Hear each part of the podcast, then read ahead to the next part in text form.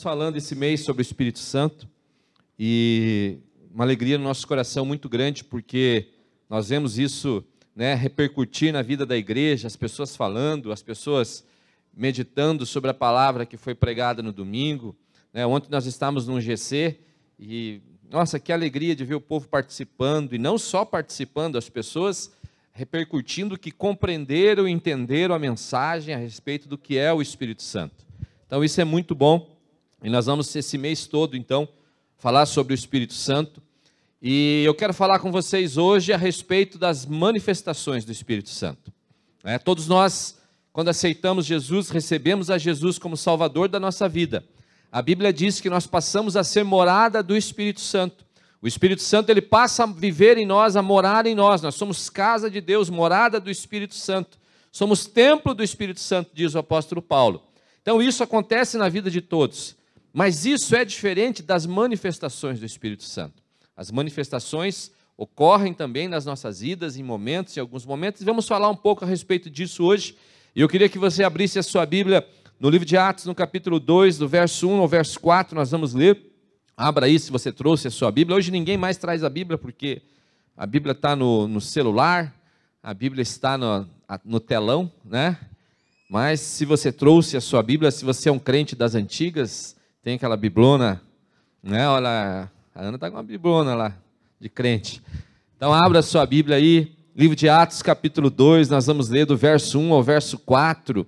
E eu quero falar com você sobre uma grande manifestação do Espírito Santo, e uma manifestação de poder, uma manifestação de um mover sobrenatural, e eu quero falar um pouquinho com vocês a respeito disso, sobre o que a Bíblia nos ensina a respeito disso, sobre o que o livro de Atos nos ensina a respeito disso, e eu tenho certeza que esses ensinamentos que, nós, que o Espírito Santo traz hoje aqui através dessa palavra vão servir para motivar a sua vida a buscar cada vez mais a presença do Espírito Santo, a buscar cada vez mais essa manifestação do Espírito Santo. Amém? Abra lá Atos 2, do verso 1 ao verso 4. Diz assim o texto bíblico: E cumprindo-se o dia de Pentecostes, estavam todos concordemente no mesmo lugar. E de repente veio do céu um som, diga som, como de um vento, diga vento, veemente e impetuoso, e encheu toda a casa em que estavam assentados. E foram vistas por eles línguas repartidas como que de fogo, diga fogo, aos quais pousaram sobre cada um deles, e todos foram cheios, diga cheios, do Espírito Santo, e começaram a falar noutras línguas, conforme o Espírito Santo lhes concedia que falassem. Glórias a Deus. Esse mês do Espírito Santo, então, nós vamos continuar falando a respeito do Espírito Santo, e não tem como falar sobre o Espírito Santo sem citar o livro de Atos, o livro de Atos dos Apóstolos, escrito por Lucas, né? Porque o livro de Atos dos Apóstolos, ele é o livro que marca, é o livro que demarca ali a grande manifestação da ação do Espírito Santo. O Espírito Santo ele é o grande agente da igreja, é ele é o grande ator, é ele que age no meio da igreja, em favor da igreja, empoderando a igreja. Então, o grande ator do livro de Atos, apesar do livro de Atos chamar Atos dos Apóstolos, o escritor Justus Gonzalez, que é um historiador, ele diz que deveria se chamar Atos do Espírito Santo, porque os apóstolos são ali ferramentas apenas, mas o grande ator do livro de Atos é o Espírito Santo. Então, o livro de Atos foi escrito por Lucas, o mesmo Lucas que escreveu o Evangelho. Alguns estudiosos dizem que até eram o mesmo livro, mas que foram posteriormente separados. Então, no livro de, no, no, no Evangelho de Lucas, Lucas relata a respeito de Jesus, a respeito das coisas que aconteceram com Jesus né? até que Jesus subiu ao céu. E ele então, depois no livro de Atos, ele vai relatar aquilo que Jesus faz através da igreja. Veja o que Lucas diz em Atos, capítulo 1, verso 1 e verso 2. Olha só, ele diz assim: ó, Fiz o primeiro tratado, ó Teófilo, para mim. Né?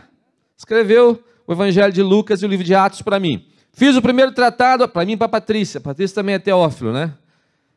Fiz o primeiro tratado, a Teófilo, acerca de tudo que Jesus começou, não só a fazer, mas a ensinar até o dia que foi recebido em cima, depois de ter dado mandamentos pelo Espírito Santo aos apóstolos que escolheram. Então, ele começa o livro de Atos dizendo: olha, o primeiro tratado, ele está se referindo ao Evangelho, aquilo que ele tinha escrito antes. Ele diz: olha, o primeiro tratado, eu falei acerca de tudo que Jesus fez até que ele subiu ao céu.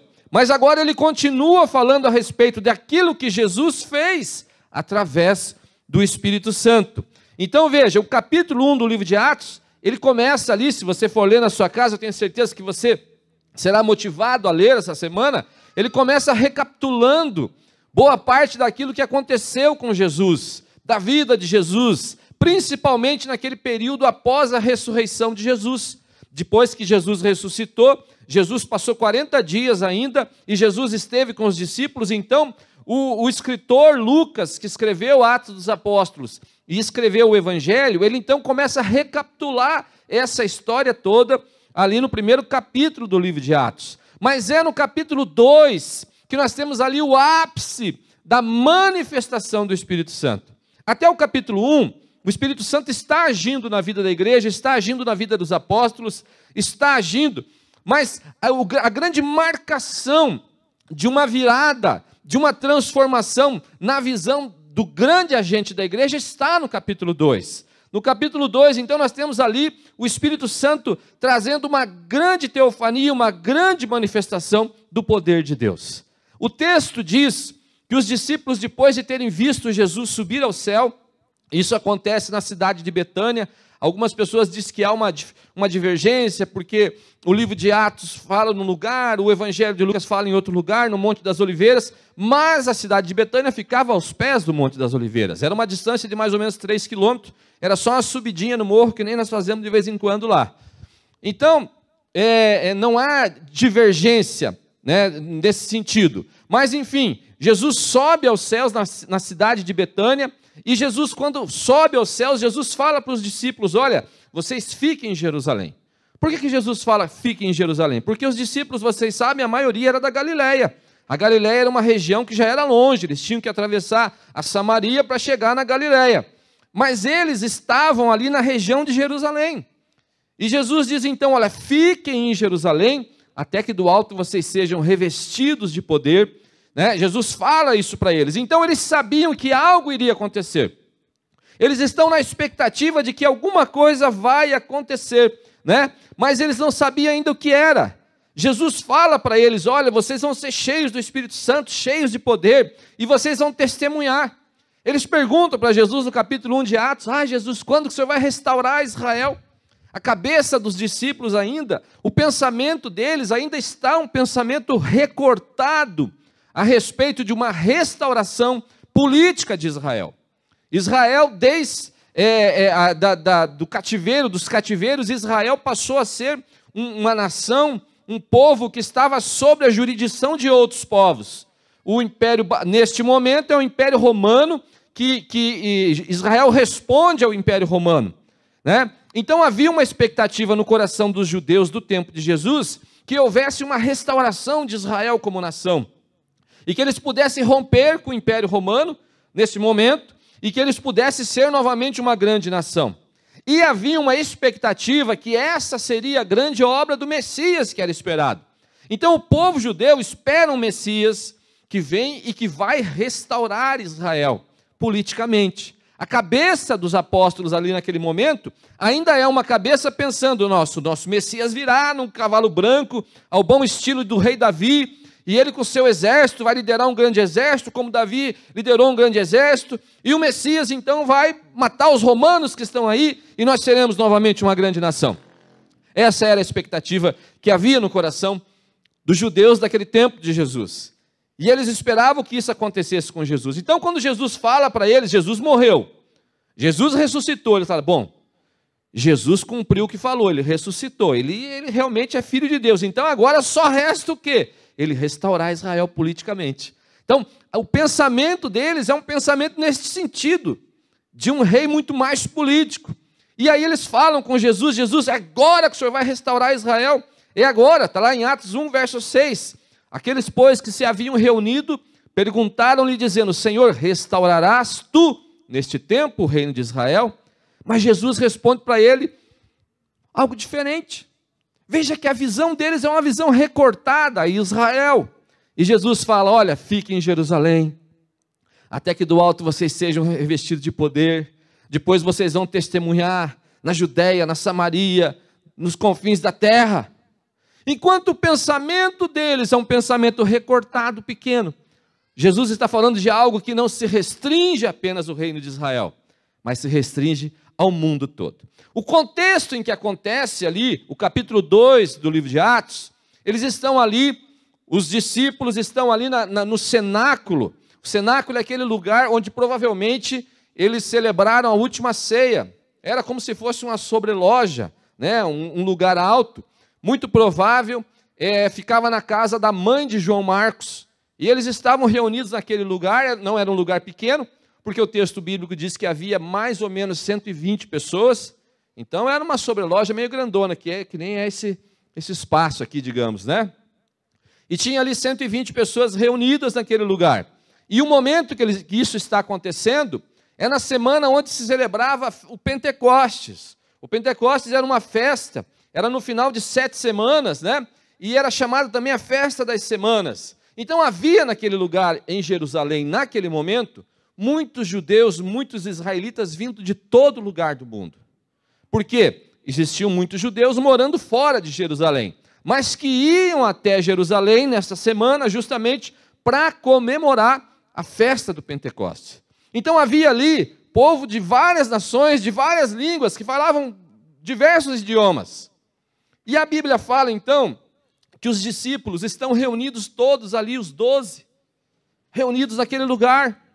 E a Bíblia diz que junto com eles há as mulheres, está lá Maria, mãe de Jesus, então tem um grupo de quase 120 pessoas reunidas naquele lugar.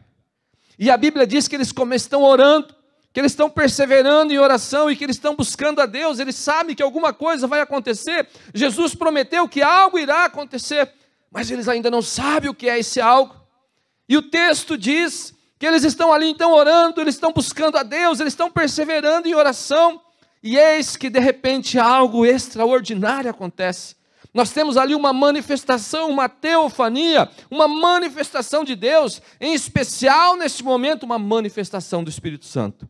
Eles estão orando, estão buscando a Deus, e de repente eles ouvem um barulho. O texto diz como de um vento impetuoso e veemente. Um barulho muito grande enche aquela sala. Mas esse barulho não é apenas naquela sala, porque o que acontece? Eles estão orando num lugar. E aquele barulho é tão grande que aquele barulho faz, atrai a atenção das pessoas que estão lá fora e que estão próximo àquele lugar. Porque o texto diz que aquelas pessoas vêm até eles para ver o que está acontecendo. E queridos, aquele barulho enche aquele lugar, diz o texto bíblico. E aquele barulho traz sobre eles uma unção poderosa, traz um mover poderoso do Espírito Santo na vida daqueles homens, daquelas mulheres que estão naquele lugar. E a Bíblia diz que as pessoas que olham de fora, olham para eles e veem como labaredas de fogo sobre a cabeça dos discípulos naquele lugar.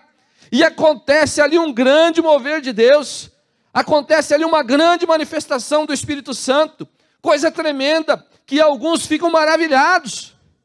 E outros ainda dizem: não, esses caras devem estar loucos, esses caras devem ter bebido. Porque sempre tem gente que vai criticar. sempre tem gente que vai criticar, mas deixa eu te dizer algo, presta atenção. Até mesmo aquele que critica, quando você está movido pelo Espírito Santo, até esse se converte. Porque o texto bíblico diz que no final dessa manifestação, Pedro pregou e quase 3 mil pessoas se converteram. E entre essas 3 mil pessoas, tinha muitos dos críticos lá. Eles estão bêbados nesse horário do dia. Né? Então há um grande manifestar, uma grande manifestação do poder de Deus naquele lugar, e aquilo marca o início da grande obra do Espírito Santo na vida da igreja, da grande obra do Espírito Santo que começou nesse dia, do dia de Pentecostes, na festa de Pentecostes lá em Jerusalém, mas que prossegue até o dia de hoje, até os nossos dias. E interessante, queridos, que é que nós, nos dias de hoje, nós às vezes falamos, nós desejamos, Pai, nós queremos viver aqueles dias da igreja primitiva, Pai, nós queremos ver aquela manifestação do Pentecostes nos nossos dias, Pai, nós queremos ver aquele mover de Deus. Mas nós precisamos aprender algumas coisas que o texto nos, ensina a respeito dessa manifestação do Espírito, principalmente dessa manifestação que acontece no capítulo 2 de Atos.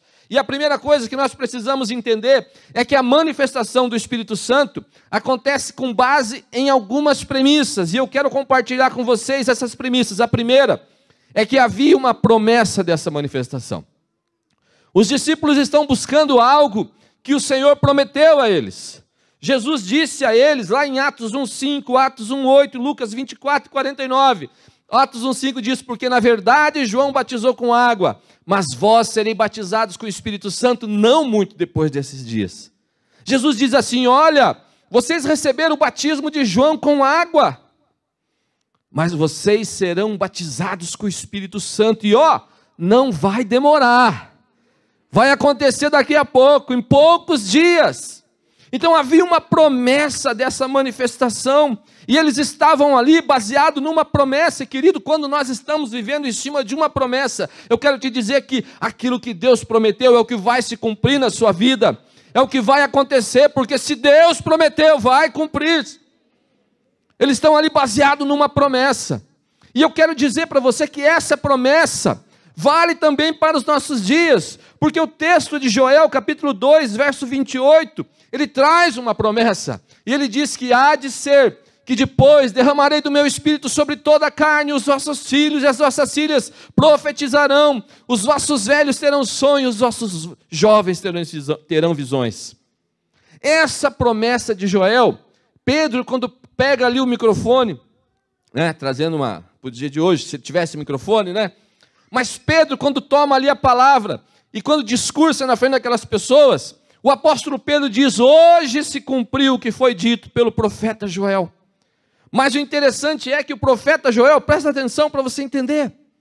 O profeta Joel fala que nos últimos dias, essa promessa é para os últimos dias. E quando é os últimos dias?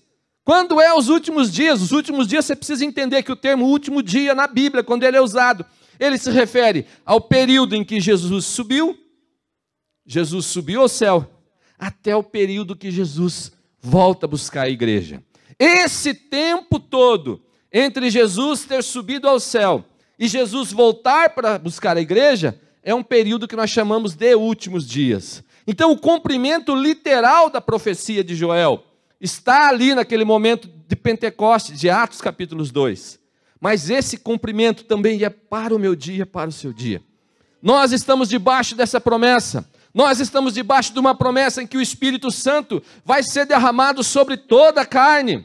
O Espírito Santo será derramado sobre a vida da igreja, o Espírito Santo será derramado sobre a vida dos povos, e isso tem acontecido desde então, desde aquele tempo, desde dois mil anos atrás, em Jerusalém, no dia de Pentecostes. O que nós temos visto é o Espírito Santo ser derramado na vida da igreja, em vários momentos da história. Nós temos vários moveres, nós temos vários avivamentos acontecendo, pessoas sendo cheias do Espírito Santo porque essa promessa é para os nossos dias. Então eles estão ali com base numa promessa, é a primeira premissa. A segunda premissa, havia obediência por parte deles. Queridos, se você quer ser cheio do Espírito Santo, se você quer ver a manifestação do Espírito Santo, se você quer ver a manifestação da glória de Deus, se você quer ver tempo de mover, se você quer ver tempo de avivamento na sua vida, precisa haver obediência à palavra de Deus. Não tem mover, não tem manifestação do Espírito Santo quando não há obediência. Porque o texto diz, Atos capítulo 1, verso 12: Então voltaram para Jerusalém, do monte chamado das Oliveiras, a qual está perto de Jerusalém, a distância do caminho de um sábado. Jesus disse para ele: voltem para Jerusalém. Eles voltaram para Jerusalém. Eles podiam ter voltado para a casa deles na Galileia. Talvez eles tivessem compromisso. Talvez muitos deles pensassem, mas meu barco que está lá parado, o que, que vai acontecer? Minhas redes, minha família, meus amigos, meus negócios. Todos eles tinham compromisso, eram galileus, viviam na Galileia, eram pescadores, tinham suas vidas.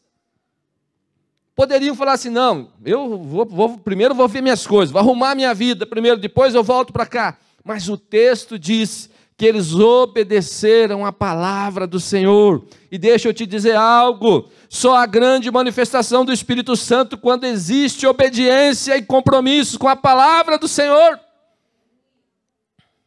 Não tem manifestação do Espírito Santo quando nós desprezamos o mandamento do Senhor, não tem manifestação do Espírito Santo quando nós desprezamos a palavra do Senhor. Eles estavam ali em obediência. Jesus falou: volta para Jerusalém. Eles voltaram para Jerusalém.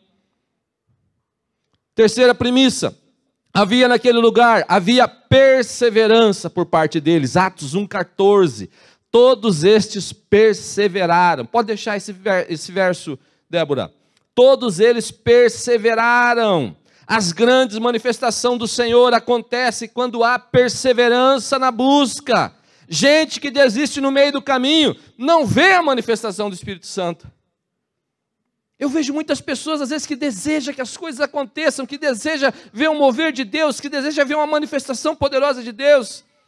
Mas a pessoa tem a força do domingo. Sabe qual é a força do domingo? Sai da igreja aleluiado no domingo agora sim minha vida vai mudar, agora vai ser diferente, agora eu vou ver uma manifestação poderosa de Deus e tal, e na segunda-feira já murchou, já acho que não é para mim, se é coisa só de pastor, se é só para quem está lá na. Então há uma necessidade de perseverar, a busca exige perseverança. E nós vamos ver uma manifestação de Deus quando a igreja persevera em buscar a Deus, em buscar o Senhor.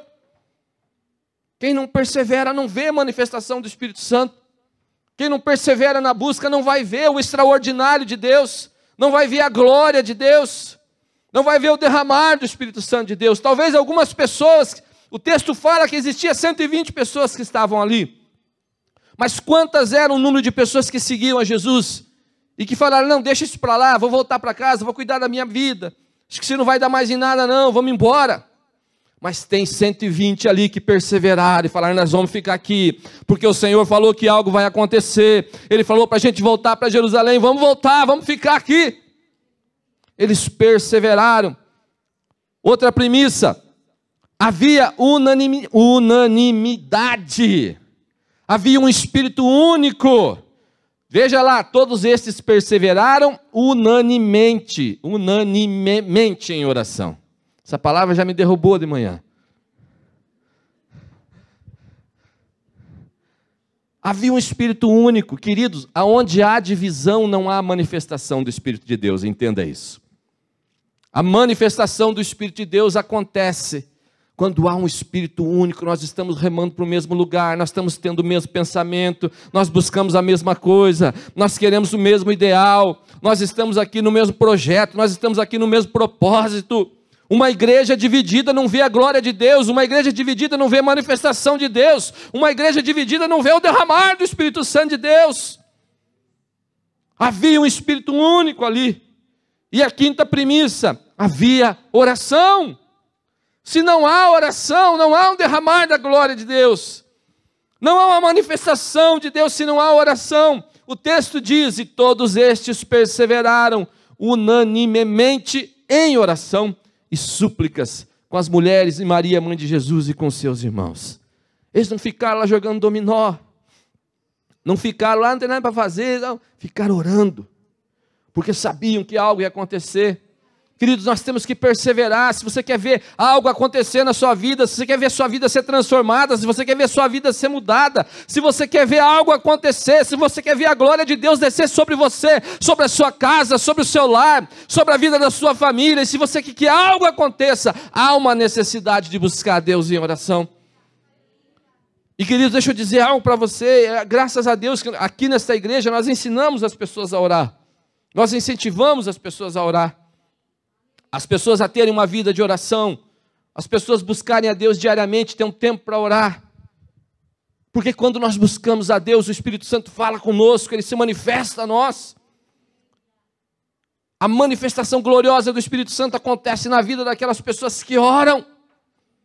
Eu falei de manhã, eu tinha falado com o Espírito Santo, eu, eu, eu, porque eu falo com o Espírito Santo o dia todo. Orar não é aquela coisa que você joelha, não, não, não. Você fala, você está andando, você está orando, você está tomando banho, você está orando, você está é, lavando uma louça para uma mulher lá, você está orando.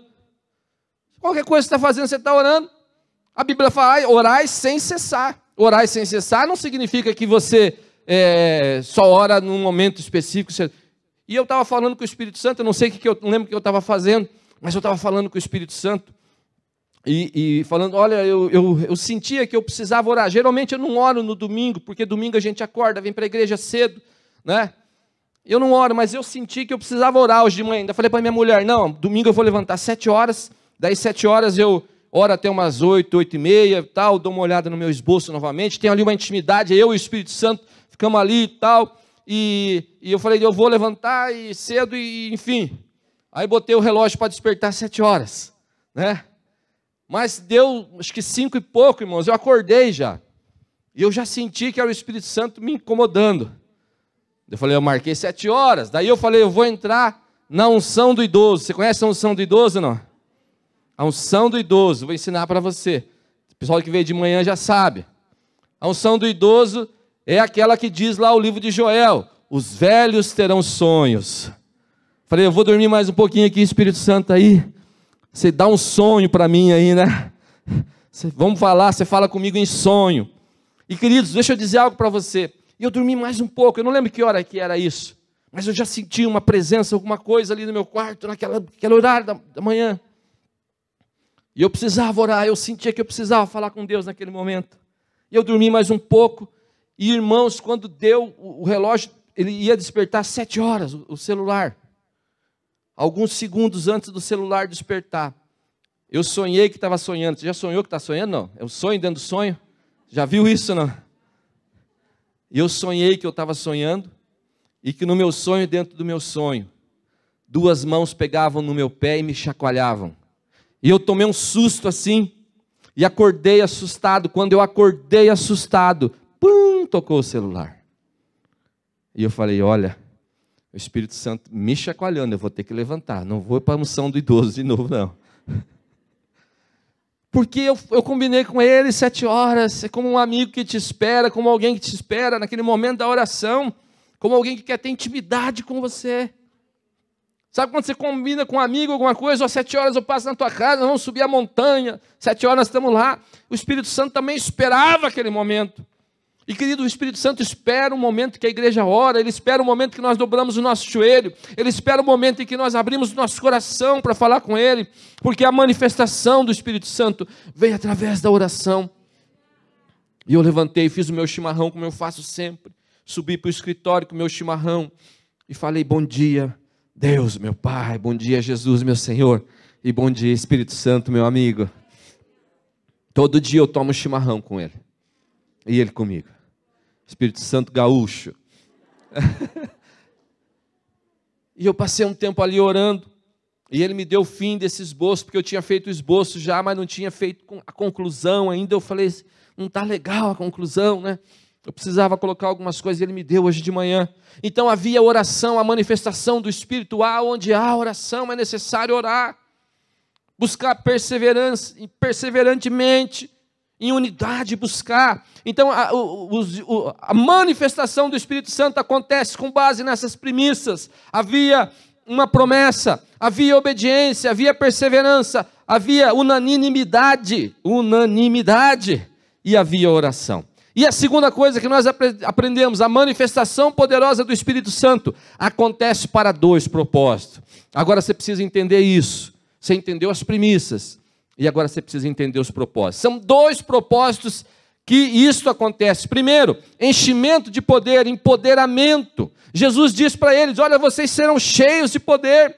O enchimento de poder visa a capacitação dos discípulos. Agora eles não vão agir mais no natural, mas vão agir no sobrenatural. Eles não vão agir mais nas suas qualificações, até porque a maioria ali era pessoa simples, simples.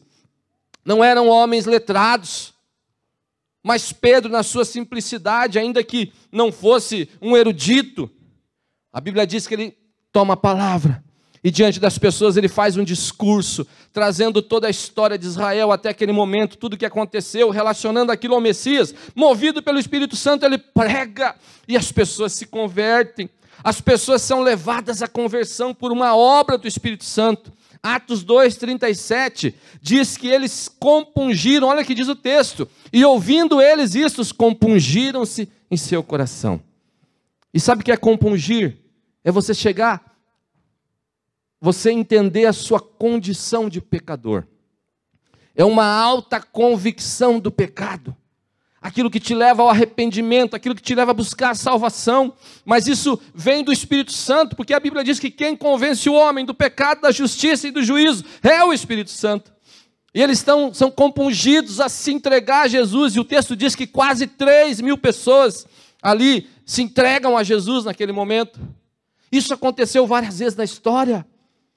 Você lê aquele livro do, do Charles Finney, acho que é Uma Vida Cheia do Espírito Santo. Acho que é isso. Eu sempre falo para os alunos dele, mas eu sempre esqueço o título. Uma Vida Cheia do Espírito Santo. Um livrinho bem pequenininho tal. Várias vezes Charles Finney chega, prega num lugar e as pessoas são movidas por um mover de Deus, algo sobrenatural, um peso da glória de Deus que vem sobre a vida daquele lugar e aquelas pessoas são movidas a se entregarem a Jesus, a pedir perdão dos seus pecados. Diz o livro que muitas vezes ele queria ir embora e ele não podia ir embora porque as pessoas queriam que ele olhasse um por um, porque as pessoas não iam embora, se lançavam no chão, sentindo uma forte convicção do pecado. A história diz que quando Jonathan Edwards leu o seu sermão, porque o sermão era lido, já imaginou um sermão lido? Jonathan Edwards leu o sermão Pecadores na mão de um Deus irado. A Bíblia diz que eles se jogaram do chão, se jogavam no chão, se lançavam no chão, e parecia que ah, o apocalipse estava acontecendo ali. Um peso da glória de Deus, um peso da santidade de Deus, um peso da manifestação do Espírito Santo que move as pessoas ao reconhecimento do seu estado de pecado esses homens, então, a primeira coisa que o Espírito Santo faz é encher esses discípulos de poder, para que eles possam agir através do poder de Deus. E sabe, querido, você cheio do Espírito Santo, você não vai agir no natural, você vai agir no sobrenatural. Você não vai se preocupar muito com as suas qualificações, com aquilo que você tem, porque você vai dar, não o que vem de você mesmo, mas você vai dar aquilo que você recebeu do Espírito Santo, a unção que foi derramada sobre a sua vida. E eles então são compelidos, porque há um mover do Espírito Santo e muitas coisas acontecem. Pedro passa, a sombra dele Já pensou isso? Já imaginou isso aí? Pedro passa, a sombra dele vai curando pessoas enfermas. Pega o lenço de Pedro lá. Tem uns lenços aí que só tem suor, mas aquele de Pedro curava realmente. Filipe, não tinha nem Star Wars ainda, e Filipe é teletransportado de um lugar para o outro diz o texto bíblico. Ele está andando aqui e de repente fala: Felipe, você tem que pregar para um cara lá, para um eunuco. E eu, tum, que nem aquela máquina de teletransporte. Ele está aqui e tum, daqui a pouco ele está em outro lugar. Os caras estão até hoje tentando fazer isso aí. Teletransporte. Os físicos estão há dois mil anos entendendo, mas Deus fez assim. Felipe saiu de um lugar. Eles se moviam no poder. Eles se moviam na unção, dunamis, a palavra dunamis vem da mesma raiz de dinamite, é explosão, é poder, eles se moviam em poder. Então a primeira coisa que a manifestação do Espírito Santo faz é empoderar a igreja. E a segunda coisa que a manifestação do Espírito Santo faz, e você precisa entender, é transformar espectadores em testemunhas.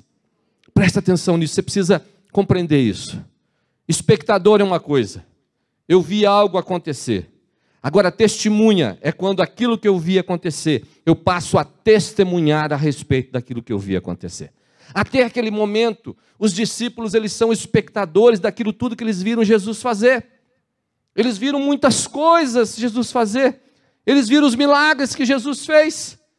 Eles ouviram as palavras de Jesus, mas até aquele momento, eles são apenas espectadores disso. Mas quando eles são cheios do Espírito Santo, quando esse poder vem sobre eles, eles passam a testemunhar. Pedro pega ali a palavra e Pedro começa a pregar. Pedro começa a falar de Jesus, porque presta atenção, o Espírito Santo testifica de Jesus. E Pedro começa a falar de Jesus, e, e, Pedro então passa a ser testemunha, os discípulos passam a ser testemunha, a manifestação do Espírito Santo, o empoderamento, o batismo com o Espírito Santo, querido, é para transformar você em testemunha de Jesus, para te mover a falar de Jesus, para te mover a falar do Senhor Jesus. Eu vejo às vezes as pessoas buscando, eu quero ser batizado, amém, que você busca, porque o apóstolo Paulo fala isso busque o Espírito Santo, busque os dons espirituais, mas você precisa entender o propósito disso. O Espírito Santo não vai encher uma igreja para a igreja ficar aqui. Você ficar aqui, aleluiado. Agora, se você falar assim, Espírito Santo, eu quero seguir o que os apóstolos fizeram, eu quero ser cheio de poder, eu quero ser cheio dessa unção, eu quero dunames na minha vida, eu quero poder na minha vida, porque eu quero testemunhar a respeito de Jesus, a respeito daquilo que Jesus fez. O Espírito Santo vai te empoderar e você será movido. E todos os grandes moveres, presta atenção, todos os grandes moveres, todos os grandes avivamentos, fizeram com que homens fossem cheios do Espírito Santo. E esses homens não voltaram para suas casas para viver a mesma vida, mas esses homens que foram cheios do Espírito Santo, eles saíram daquele lugar cheio de Deus, cheio do poder de Deus, derramando a graça de Deus, derramando o poder de Deus, mas eles saíram dali para testemunhar. O livro O Século do Espírito Santo fala, depois de ser batizado no Espírito Santo e receber o dom de línguas, na cidade de Nova York, em 1906, Barrant retornou a Oslo e ali ele dirigiu os primeiros cultos pentecostais na Europa, da Noruega, foi para a Suécia, da Suécia para a Inglaterra, da Inglaterra para a França, da França para a Alemanha. Alguém que recebe poder, alguém que recebe a unção do Espírito Santo e fala: Isso não pode ficar só em mim, isso tem que ser derramado na vida de outras pessoas. De Chicago, por influência de William Durham, o movimento expandiu-se rapidamente para o Canadá, Itália e América do Sul. O movimento pentecostal italiano floresceu nos Estados Unidos, no Brasil, na Argentina e na Itália, depois de 1908, graças ao trabalho de dois imigrantes italianos, Luigi Francescon e Giacomo Lombardi. Essas pessoas tiveram a experiência do pentecostalismo na Rua Azusa, eles foram cheios do Espírito Santo naquele mover. E quando são cheios do Espírito Santo, quando há um enchimento do Espírito Santo, quando há uma manifestação do Espírito Santo, nós somos empurrados, nós somos compelidos, nós somos quase que forçados a falar de Jesus, a testemunhar de Jesus. Também oriundo de Chicago, Williams Rover, missionário metodista no Chile, liderou em 1909 um avivamento, conheceu também o pentecostalismo na rua Azusa em South Bend, Indiana, perto de Chicago, dois imigrantes batistas suecos, Daniel Berg e Gunnar Vingre, receberam a experiência pentecostal e, acreditando ter um chamado profético para o Brasil, embarcaram no empreendimento missionário que, em 1910, resultou na implantação das Assembleias de Deus brasileiras, que se transformaram no maior movimento pentecostal do mundo. Foram compelidos a algo, querido, receberam o poder de Deus, receberam essa unção, viram a manifestação, essa manifestação esteve sobre a vida deles, e eles transformaram isso numa atitude de ir, porque o Espírito Santo nos enche de poder para nos transformar em testemunha. E eu vou finalizar já. E eu estava pensando, refletindo sobre isso, estava lá em casa, e homem, não sei, eu pelo menos sou assim, né? A gente tudo meio incendiário, né? Sempre gosta de fazer fogo. Ah, quem vai fazer o fogo de churrasco? A gente vai lá. Né? A gente bota fogo, fica ali olhando pegar fogo e tal. E eu faço um fogo no fogão lá, eu fico fustigando fogo, a minha esposa fica brava, ah, não sei o quê, que fica saindo fumaça, não sei o quê. Mas eu gosto de ficar. E querido, eu sou profeta, porque Deus fala comigo de formas inusitadas.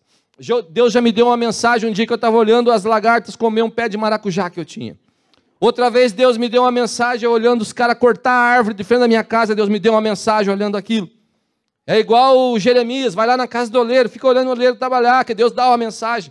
E às vezes, presta atenção, às vezes para você ouvir Deus, você só tem que estar atento. Ai, Deus fala comigo, fala comigo, Deus está falando com você todo momento, toda hora, em várias situações. Você precisa estar atento. E eu estava olhando para o fogo lá e Deus falou comigo ali. Eu olhando para o fogo ali, botando uns gravetos, eu botei um graveto, estava meio úmido. E o graveto pegou fogo, mas não pegou. Tem uns crentes que é graveto úmido. Ele pega fogo, mas está úmido. E daí que acontece? Faz mais fumaça do que fogo, né? E, aí abri a ventarolinha para entrar ar ali, tal, e fiquei olhando aqui, o Espírito Santo falou comigo, olha, eu tinha perguntado ao Espírito Santo qual é o significado do vento e do fogo em Pentecostes. E ele falou comigo: olha só, para haver combustão, você precisa de duas coisas. Aula de física, lá do ginásio.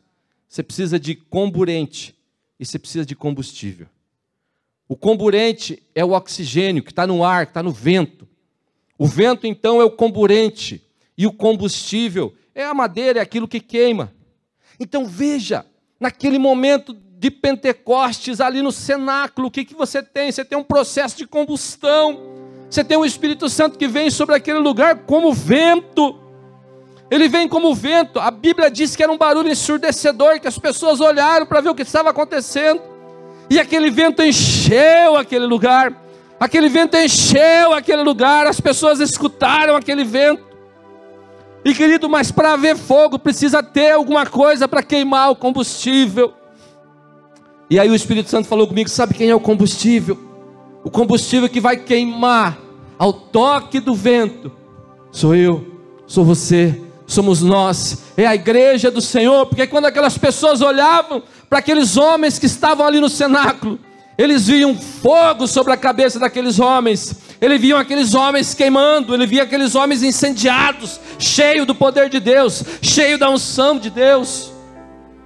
E ao toque do Espírito Santo, ao toque do vento do Espírito,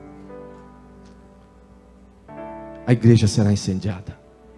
E querido, às vezes tem cristão que está com fogo meia boca, está que nem lenha úmida. E aí sabe que o Espírito Santo falou comigo? Falou, eu peguei um graveto e botei duas lenhas lá e estava meio úmida e assopra e assopra e as lenhas mais fazia fumaça do que pegava fogo. Presta atenção no que eu vou te dizer. Talvez você esteja assim na sua vida. Talvez você esteja vivendo um tempo seu que você, você, você até pega um foguinho, até você se anima com as coisas de Deus. Você até se anima um pouquinho com as coisas de Deus. Mas você tá, vezes você faz mais fumaça do que fogo. Às vezes você está indo mais, ah, você tenta e parece que a coisa não vai. E aí aquele fogo ali não pegava. E aí eu peguei, peguei alguns gravetos, peguei uma lenha bem seca. Sabe, uma lenha bem seca. E picotei essa lenha e coloquei uma lenha bem seca dentro daquele fogo. E querida, aquela lenha bem seca pegou fogo muito rápido. E quando aquela lenha bem seca pegou fogo muito rápido, ela começou também a influenciar aquele graveto que estava molhado. E ela começou a secar aquela lenha. E quando eu olhei de novo, estava uma fornalha ali. E eu quero te dizer o seguinte, querido: sabe aquele graveto que está meio apagado, que está meio úmido, que não pega fogo. Quando você sentir que a tua vida espiritual está fraca, que você não consegue se incendiar, olha para o lado, procura o irmão aí que é graveto seco. Sabe por quê? Tá cheio de gente que pega fogo facinho. Tá cheio de gente que pega fogo facinho. O Espírito Santo sopra, a pessoa incendeia. O Espírito Santo sopra, a pessoa pega fogo. Eu digo que é os crentes bracatinga que pega fogo fácil, incendeia fácil. Querido, assim você está lá e você, ai, ai, a coisa mais, a coisa que você pode fazer por você, se você quer ter, uma vida, ter a tua vida espiritual ativada, se encosta em alguém, se aproxima de alguém que é cheio do Espírito Santo, se aproxima de alguém que é cheio de Deus, se aproxima de alguém que está cheio da glória de Deus, se aproxima de alguém que está cheio da manifestação de Deus. Porque quando soprar esse vento, quando soprar esse vento na sua vida, você vai incendiar.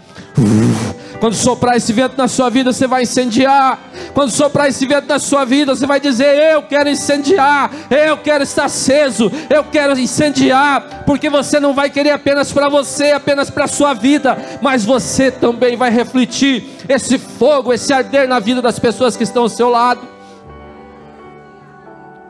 E olha, vou te dizer, está cheio de gente aqui nessa igreja que é fogo, graveto seco às vezes você chega ali no fundo, ali tem um povo ali que é graveto seco, fica ali no fundo. Às vezes você chega ali, a pessoa chega até mais ou menos no culto, fica um pouquinho ali, já sai dali aceso, já sai, querido, procura. Lenha úmida, às vezes se encosta em lenha úmida, apaga o fogo. Sabe qual é o problema? Que às vezes a tua vida espiritual patina, patina, patina. Você está se encostando em gente que está igual você o fogo apagado, às vezes. Olha para o lado.